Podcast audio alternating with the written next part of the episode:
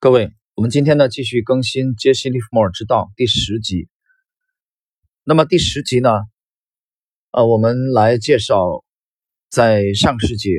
啊五十年代光辉灿烂的另外一位投资大师啊。这位投资大师的出身呢，其实我们之前提过啊，他其实出身于散户啊，他的名字叫尼古拉斯·达瓦斯。那么我们今天其实重点这一集讲的内容是他独创的这个箱体理论。啊，这里面开篇呢，我们简单的介绍一下尼古拉斯·达瓦斯。尼古拉斯·达瓦斯是在一九二零年出生在东欧的匈牙利啊，然后五一年前后来到了美国。他当时进入美国的身份啊很特殊啊，是以舞蹈演员啊，他的专业啊是舞蹈演员。一个很偶然的机会啊，很被动的赠送了一些股票给他，导致了他对股市的兴趣，结果。开始研究股市，一发而不可收。那么达瓦斯的这个业绩是在进入股市之后，在六年半的时间内啊，他获取了从美股获取了超过两百万美元啊。我看到的数据大概是两百二十五万美元啊，这在当时是一个很夸张的数字。然后达瓦斯呢出版了他的这个专著，就是我如何在股市中赚到两百万。这本书热的销到什么程度啊？在八周之内卖出了二十万本啊。是绝对的畅销书啊！达瓦斯在五二年前后啊，他他是作为他这个舞蹈团啊，是一个国际巡回的啊，在各个国家巡回演出的时候，结果有一次主办方的这个经费特别的啊紧张，没有办法，呃，就用一美元以下的股票啊六千股作为酬劳，赠送给了达瓦斯。结果两个月之后，达瓦斯起初是无心的啊，被动的接受了。两个月之后，发现这股票上涨到了每股一块九美元，啊，他就把它抛出，结果这一下就净赚了八千美元，啊，他觉得非常吃惊啊，他股市有这么大的魔力，所以经过了这个早期的煎熬，也打听消息啊，研究所谓的基本面啊，这种现在啊中国的散户都走过的这些所谓的道路啊之后，还是啊鼻青脸肿，到处的亏损碰壁，看不到方向。那么达瓦斯呢，开始反省。呃，他反省的结果就是，他认为投资者在交易当中啊，股票当中亏损的主要原因是无知啊，以及迷信。那么，他认为要坚信客观性啊，心理状态和时机。所以呢，在这个过程中，达瓦斯独创了自己的箱体理论啊，箱体理论。在此之前，他也开始像散户一样的。啊，订阅各种各样的股市的资讯啊，关注这个财经媒体的报道，然后呢，相信专家推荐的股票，推的股票又亏了不少啊。直到后来他停了下来啊，开始去研究啊这个伟大的投资者的这个交易的方法。结果他把基本的分析和技术分析相结合啊，创立了他的箱体理论。通过箱体理论啊，达瓦斯走向了成功。那么箱体理论呢，可以说是达瓦斯安身立命的啊这个基石。那么他，我们之所以把它放在杰西·利弗莫尔之道，就是因为它是有传承的啊。这个所谓的箱体理论，其实也是趋势投资的啊一个分支而已啊，一个小的分支而已。所以达瓦斯他其实还是研究了这个杰拉德·勒布啊，包括这个伯纳德·巴洛克。从出生的年代，我们看到是二零年啊，他是比我们上一集讲到的蔡志勇啊年长九岁，他的五一年前后来的，他也是移民啊，蔡志勇也是移民。那么我们下面具体就来看一看啊，达瓦斯的这个箱体理论啊，箱体理论到底是怎么回事情啊？我们来看看达瓦斯本人的理解啊，他的理解是这样的：股价会在高。点低点之间不断的波动啊，围绕这一涨跌的波动区间画出来这个区域呢，它代表一个箱体。这些箱体呢，在我看来是逐渐清晰的。那么我的箱体理论是由此衍生出来啊，它将引领我通往财富之路。当我感兴趣的某只股票的股价波动箱体，像金字塔一样啊，金字塔一样层层叠加，在当时股价正处在最上面的一个箱体时，我开始关注这个股票。如果在箱体的顶部与底部之间来回震荡，那是最好的。一旦我判断出这个箱体的范围，只要股价没有超脱于箱体，无论涨跌都没关系。事实上，只有当股价在箱体里不上蹿下跳的时候，我才会担心。没有波动，股价就不活跃。我对股价不活跃的股票并不感兴趣，因为这意味着股价不会大幅上涨。举例来说，假设一只股票处在四十五到五十美元的一个箱体里，那么只要股价没有突破这个箱体，无论它反复几次，我都会考虑买进。不过，如果它跌到四十四又二分之一美元，我就会卖出，以免股价跌破本箱体进入一个更低的箱体。呃，我解释一下啊，这个它讲的是跌破四十四又二分之一啊，实际上是个是，它把它想象为这个箱体的底部，也就是说实际上是啊跌破了啊，股价可能会向下进入另外一个波动箱体，这个其实就是作为它止损的这个依据。我们继续，为什么会这样呢？因为一旦跌破本箱体的下轨四十五美元，就意味着股价正在跌回一个更低的箱体，那么一切都不对头。我需要的是股价不断进入更高箱体的股票。而不是不断进入更低箱体的股票啊！从这里论述，我们可以非常清晰的看到，呃，尼古拉斯达瓦斯的风格，它其实就是一个趋势投资的风格啊，他是我们整个这个系列当中的一位啊，其实还是传承于杰西·利弗莫尔的趋势啊，趋势追踪的这种风格。我发现有时候一个股票会在一个箱体里运行数周，但我并不关心它在这个箱体里运行多久，只要股价不跌破本箱体的下轨即可。例如，我注意到当一个股票运行到四十五啊到五十美元的一个箱体里，公司股价的走势可能如下啊：四十五美元到四十七美元啊，到四十九美元到五十美元，四十五美元，再四十七美元。这表明，一旦公司的股价达到箱体的高点五十美元，它就会折返向下跌回到四十五美元，然后又开始反弹。啊，每天收在四十六美元或者四十七美元。如果是这样，我就会很满意，因为股价仍在箱体里，但是。当我时刻关注的走势是向上突破到下一个股价更高的箱体时，我就会买进。啊，这里边呢，大家可以其实看到非常非常清晰的啊趋势追踪的风格了。那么，无论是这个理查德啊丹尼斯的海龟啊海龟交易法啊，还是我们讲的趋势投资的开山鼻祖杰西·蒂夫摩尔。啊，我们从他们的风格当中都能看到非常强烈的趋势追踪的做法。那么尼古拉斯达瓦斯也是这样啊，包括他的成功也是这样，就是他独创了这个箱体理论。在他呃早年经历了无数次的失败之后啊，达瓦斯其实也差不多也花了六年左右的时间。关于这个啊，在股市当中成功的时间啊，这个平均的标准，其实我近期读到过一位呃投资大咖的。这个讲讲演啊，他认为其实，嗯，平均的啊，想这个出类拔萃的话，其实低于十五年啊是非常困难。低于十五年啊，大家记住这个结论啊，就成为投资大师的话，但是达瓦斯大概用了六年，然后吉姆罗贝尔大概用了七年啊，威科夫用了大概十年啊，威科夫这个时间是比较长的。我们之前解读过理查德·威科夫。然后利弗莫尔是比较早啊，利弗莫尔是一个是一个特例啊，他本身是一个是很有天分，另外他入行太早啊，入行的十四五岁就入行，开始抄写股价的啊这个报价。但是，一般而言啊，大家去研究一下，其实你包括伯纳德巴鲁克这样的这样牛的这个大咖，投资大咖啊，也是早年也是有过这个失败的这个经历的啊，所以他需要一个这个啊一个这个这个储备。啊，一个叙事的阶段，就像一个股票一样，那后边才是有可能这个出现这个突破。呃，那么我们刚才简单的介绍了尼古拉斯达瓦斯的这个箱体的理论，这个箱体理论其实听起来并不复杂啊，但是它其实建立在这个达瓦斯尝试了各种各样的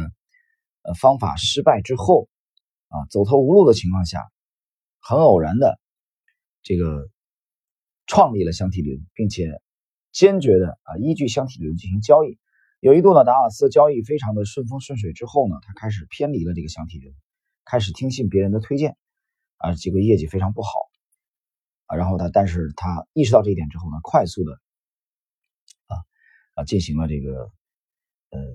调整啊，对他的风格还是坚守自己独创的理论。那么关于他这种箱体理论操作的股票，典型的股票，其实我们这里必须要提到一个，就是罗瑞拉德，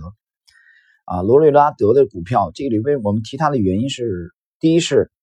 呃，达瓦斯通过这个股票呢，啊，树立了信信心，获取了巨额的利润。同时，罗瑞拉德，如果你熟悉美股的历史的话，你会发现贝拉奥尼尔啊，其实也在同时代，几乎同时，关注到了罗瑞拉德的这个这个走势。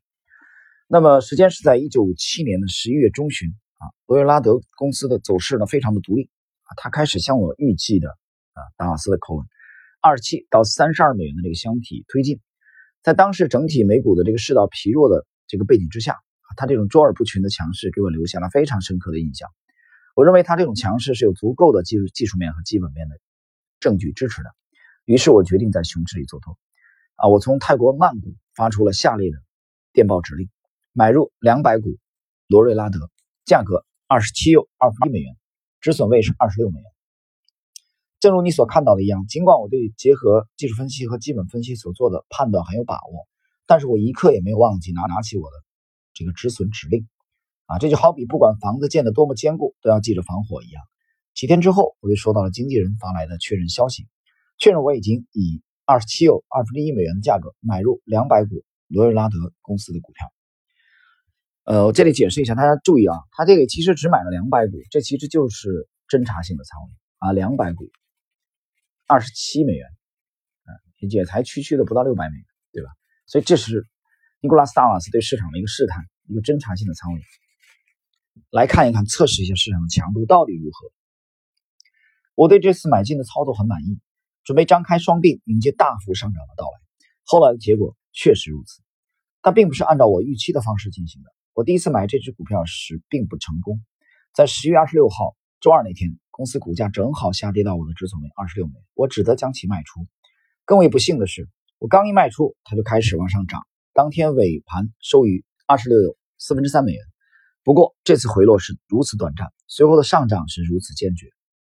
因此我决定重新买入。同一周，我又以二十八又四分之三美元的价格将前期抛出的股票买回，我把止损位还是定在二十六美元。这一次，罗瑞拉德的股价走势非常完美。随着时间的推移，我很高兴公司股价再也没有触及我的止损位，这表明我的判断是正确的，我的箱体理论在这只股票上。发挥了作用，我碰巧判断正确。一九五七年十二月，罗瑞拉德的股价向下向上突破三十美元，并建立了三十一到三十五美元的新箱体。我在过去买卖类似股票时所积累的经验表明，它正处于加速上涨阶段。我认为这次买对了股票。现在的问题是在合适的时机投入更多资金来买入这只股票。我仔细关注着罗瑞拉德每天的报价，就像一名啊斗士。寻找挥出拳头的突破口一样，等待有利时机出现。到一月底，经过一次次调整之后，我所期待的向上爆发终于出现了。多瑞拉德的股价开始坚定地冲破现在箱体的上轨，这看上去十分理想的补仓时机。所有的因素都是令人鼓舞的，包括技术指标、基本面和走势形态。而且，纽约股票交易所这个时候刚好把保证金比例由百分之七十降到了百分之五十。这意味着我有限的资金现在能买更多的股票，即每投入一千美元可以买价值两千美元的股票。啊，我解释一下，这个其实已经是杠杆了，其实已经是杠杆。这一点对我来说很重要，因为我还要把一部分资金投入当时正在关注的另外一只股票。我正从泰国的曼谷飞往日本，我从曼谷追加了啊投资四百股罗瑞拉德的买入电报，结果是以三十五美元和三十六又二分之一美元的价格成交。随后的几个星期当中，这只股票持续着堪称经典的上涨走势。我很高兴看到我的理论在实践中得到证实。当我环游全球的参加舞蹈演出时，罗罗瑞拉德在它的价格箱体里稳步运行。短时间内它会调整，之后肯定也会以完美的可预期的形式向上突破到下一个更高的箱体。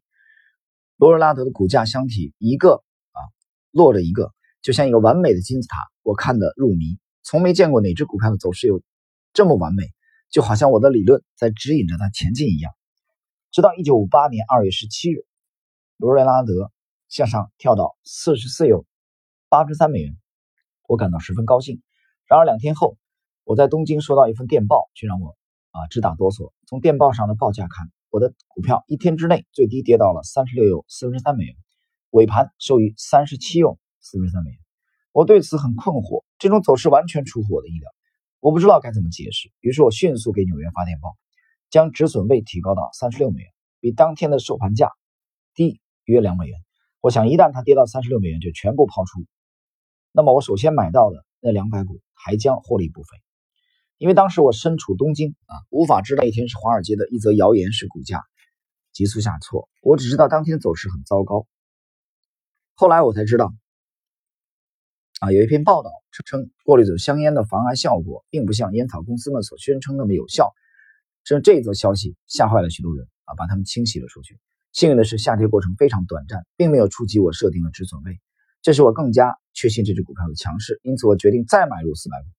价格是三十八又八分之五美元。大家注意啊，这是第三次了啊，第一次两百，第二次四百，第三次又是四百，所以它采用的是金字塔式向上的加仓啊。我们重复一下，金字塔式向上买入，这和散户的这种向下摊平是完全相反。这第一点，第二点，大家注意，整个在当时的这个背景，当时没有互联网，啊，也没有股票的这个交易软件，所以身处东京演出的这个尼古拉斯达瓦斯是没有办法及时获知华尔街的行情的变化的，他只能通过电报啊，隔几天跟他的这个经纪人，纽约股票交易所的经纪人进行联系，通过电报来发送股票的买卖指令。这个跟我们现在的交易相比啊，是非常的啊，其实非常的原始。我们继续，我刚买完，股价就开始上涨，很快三十八又五八分之五美元就成为历史。公司随后的报价是三十九又四分之三美元，四十又四分之一美元和四十二美元。我非常高兴，就好比自己亲身参与了一项巨大的新发现，一切看起来都像事先计划的那样。正在这个时候，我收到经纪人寄来的一家著名的咨询公司啊，三周的。咨询报告一周接一周，这家公司连续强烈的啊敦促其客户卖空罗瑞拉德。这三次推荐报告内容如下：自从上个星期我们建议你卖空罗瑞拉德后，主力机构显然是在四十四美元附近将其派发，这让我很吃惊。但是因为我早已不相信咨询服务公司的建议，所以对此也没有多在意。相反，我开始向所有跟我谈起股市的美国游客推荐罗瑞拉德公司。我这么做真是想帮助他们。有一天发生在曼谷凯悦酒店的一件事啊，最能说明我的热情，就是他午餐的时候认识了美国最大的船运公司的总裁啊。呃，这个总裁提到说啊，他手里持有价值市值三百万美元的股票，其中包括五十万美元的罗瑞拉德和两百五十万美元的新泽西州这个标准石油公司的股票。啊，这个总裁问他，你觉得我投资组合怎么样？那么。达瓦斯非常的直率，他告诉总裁，他说：“这个新泽西石油公司的股票啊，啊，你把它可以都换成罗瑞拉德的股票。如果我就会这么干。”结果一年之后，在纽约的一次宴会上啊，这个双方又重逢了。尼古拉斯·达瓦斯再次遇到了这个呃新泽西州，就遇到了这个这个总裁啊，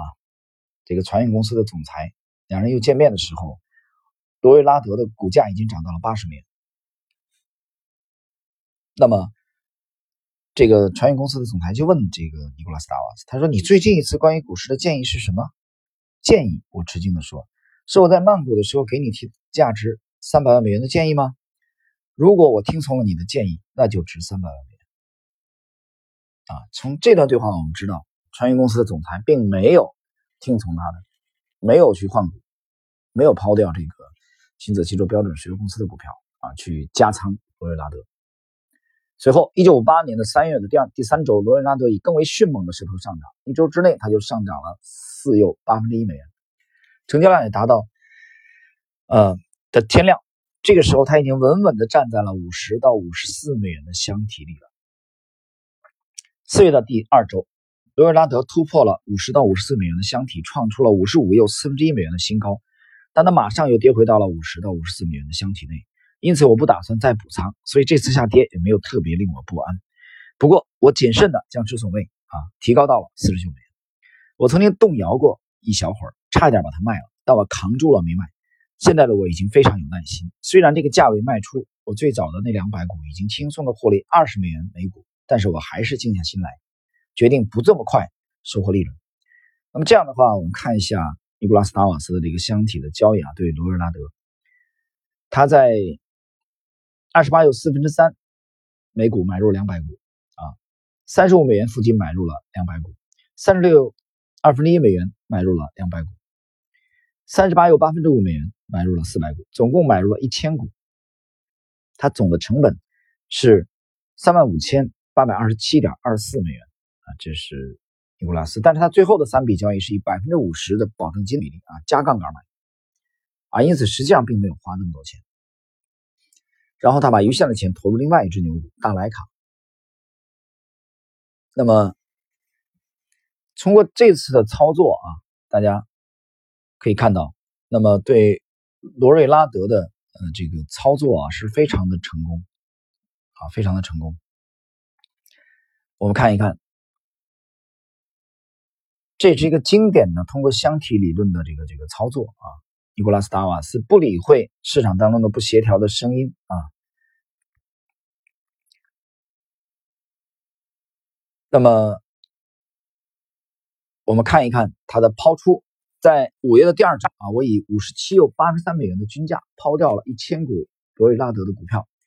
总收入啊是五万六千八百八十点四五美元，利润是两万一千零五十二点九五美元。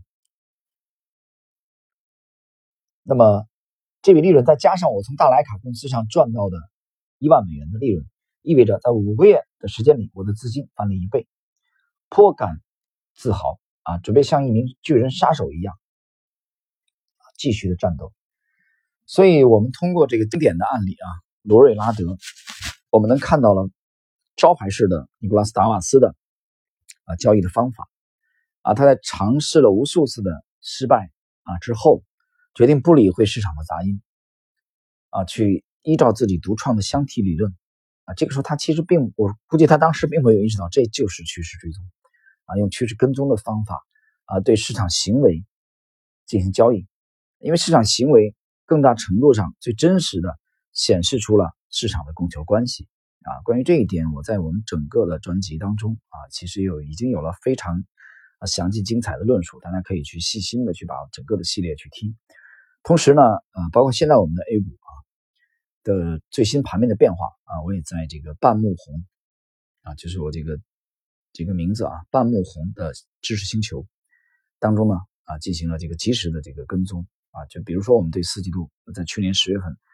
公开发布的对四季度最看好的行业，市场现在依然在这个几个行业里边，通达信里边大概有五十六个行业啊，行业指数，通达信所有的这个包括板块、包括行业的分类大概有三百四十个左右啊，但是我们在十月七号。啊，在半亩红的知识星球里边，我们重点锁定了这几个行业，啊，其实稳稳的